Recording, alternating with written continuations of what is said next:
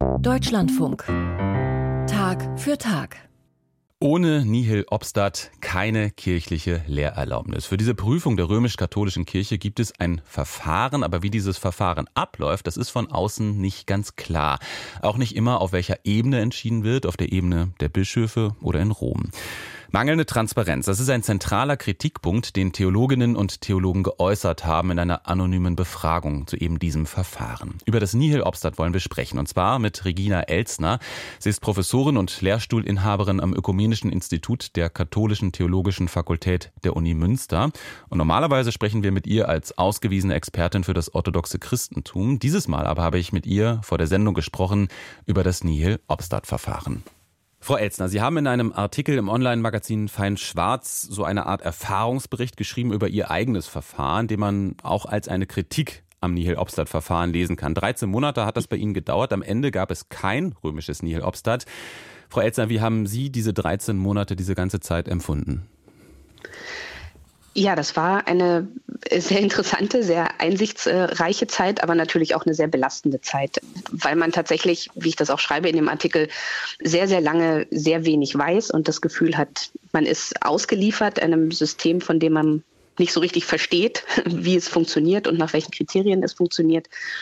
Und man weiß einfach nicht, wo man steht. Ne? Man hat von, den Ruf von der Universität erhalten. Man ist mit der Universität im Gespräch über, über den Anfang der eigenen Professur und weiß aber nicht, wann man die Professur überhaupt antreten kann und ob man sie überhaupt antreten kann und wie die kirchlichen Gremien darüber entscheiden. Das ist also sehr belastend tatsächlich.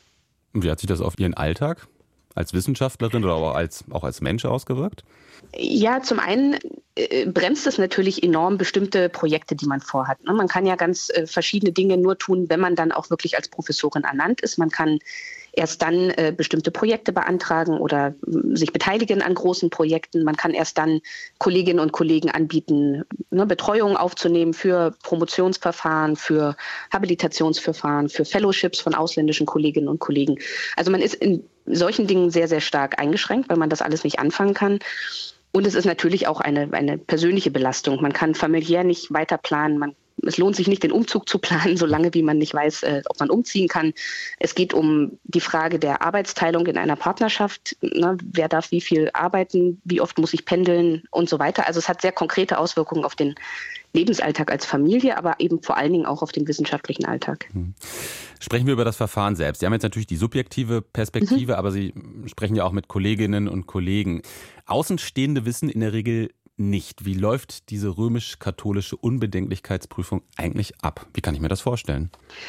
Also es gibt ein sehr klar beschriebenes Verfahren dafür. Das alles hängt zusammen mit dem Staatskirchenvertrag, der eben für, für Deutschland zwischen Deutschland und, und Rom aufgestellt ist seit vielen Jahrzehnten und der eben beschreibt, inwieweit die Kirche mitbestimmen darf, wer Lehrperson an einer katholischen Fakultät wird für Theologie.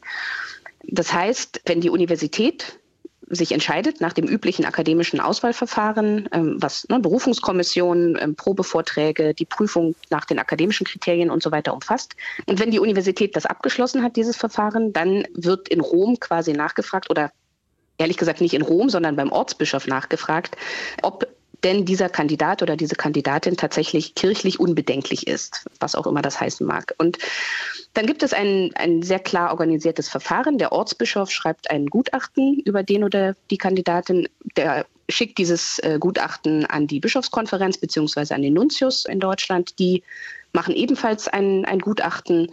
Das Ganze geht dann vom Ortsbischof nach Rom zur Bildungskongregation. Dort wird ebenfalls wieder ein Gutachten erstellt. Es werden jeweils ähm, verschiedene Kriterien abgeprüft. Es wird nachgeguckt, ob das eben alles nach römischen Vorgaben korrekt ist und unbedenklich ist. Und dann wird die positive oder negative Entscheidung ähm, wieder nach Deutschland geschickt und der Ortsbischof teilt es dann dem Ministerium, dem Zuständigen mit, ob der oder diejenige dann die Professur antreten kann. Und mhm. die Kriterien, nach denen entschieden wird, das nur kurz noch, steht halt eindeutig in diesen Dokumenten, die dafür formuliert sind. Es geht um Lehre und um Lebenswandel. Also zwei Kriterien. Es wird geguckt, ob man in der Lehre unbedenklich katholisch ist und es wird nach dem Lebenswandel geprüft, also ob man unbedenklich katholisch sein Leben führt. Aber zuletzt hat es doch da Änderungen gegeben, dass sozusagen der persönliche Lebenswandel dort eigentlich keine oder kaum noch eine Rolle spielen soll. Oder habe ich das falsch verstanden? Jein.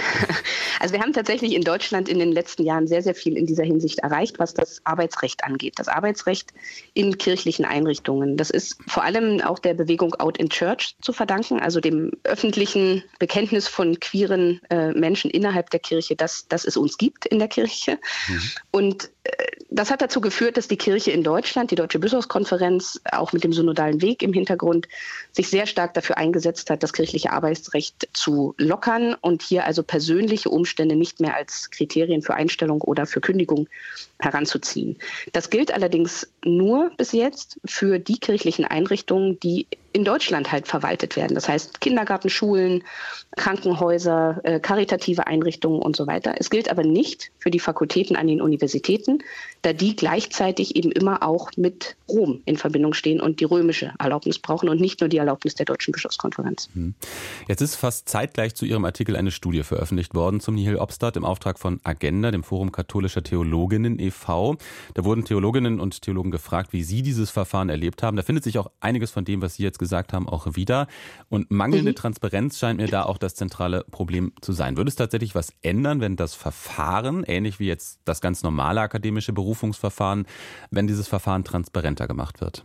Das würde einen großen Teil der Probleme lösen. Allerdings glaube ich, dass es nicht alle Probleme lösen würde. Also äh, eines der, der zentralen äh, ja, Konflikte in diesem ganzen äh, Prozess ist ja, dass nicht nur eine Ebene entscheidet, sondern es ist ein mehrstufiges Verfahren und auf jeder dieser Ebenen ist es extrem intransparent. Das fängt beim Ortsbischof an, wo man nicht weiß, auf welchen Grundlagen er irgendetwas entscheidet, geht über die Bischofskonferenz und dann eben bis nach Rom in die verschiedenen Dikasterien, die dort jeweils etwas mitentscheiden.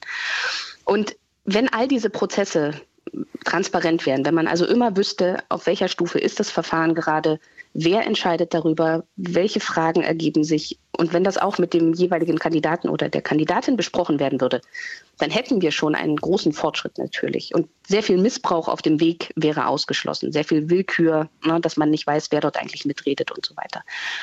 Aber das Problem fängt meiner Ansicht nach natürlich vorher an, nämlich da, wo Fakultäten oder äh, Bischöfe, die Bischofskonferenz, quasi im vorauseilenden Gehorsam schon Begrenzungen vornehmen. Ne? Dass man vorher schon überlegt, hat dieser Kandidat, diese Kandidatin überhaupt eine Chance? Dass man Menschen in der, im, im wissenschaftlichen Betrieb vorher schon sagt, zu diesen Themen lieber nicht zu forschen, weil man dann keine guten Chancen hätte und so weiter. Das sind ja Probleme, die hängen nicht mit der Transparenz zusammen, sondern das ist eben ein Machtsystem, in dem alle sich darauf vorbereiten, jederzeit bestraft werden zu können oder ne, nicht das machen zu dürfen, was man eigentlich gut kann und was man machen möchte, weil man der römischen Lehre eben nicht entspricht. Aber dann ist ja ein Problem, dass dieses Verfahren allgemein hingenommen wird von den Kandidatinnen und Kandidaten, aber eben auch von den Fakultäten beziehungsweise den dahinterstehenden Universitäten. Warum eigentlich?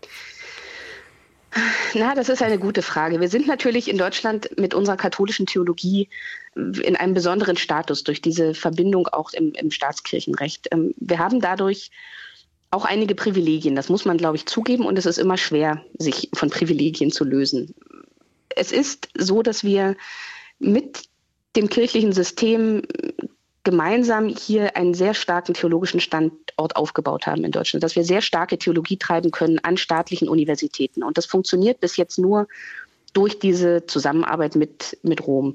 Und wenn man das in Frage stellt, wenn man grundsätzlich fragt, ob wir diese kirchliche Verbindung brauchen, dann stellt sich die Frage, wer wir als Theologie sonst noch sind an Fakultäten. Also in welcher Art und Weise betreiben wir Theologie so, dass es auch für die Universitäten jenseits von kirchlicher Legitimation sinnvoll ist, Theologen, Theologinnen an Universitäten zu haben, ausbilden und forschen zu lassen.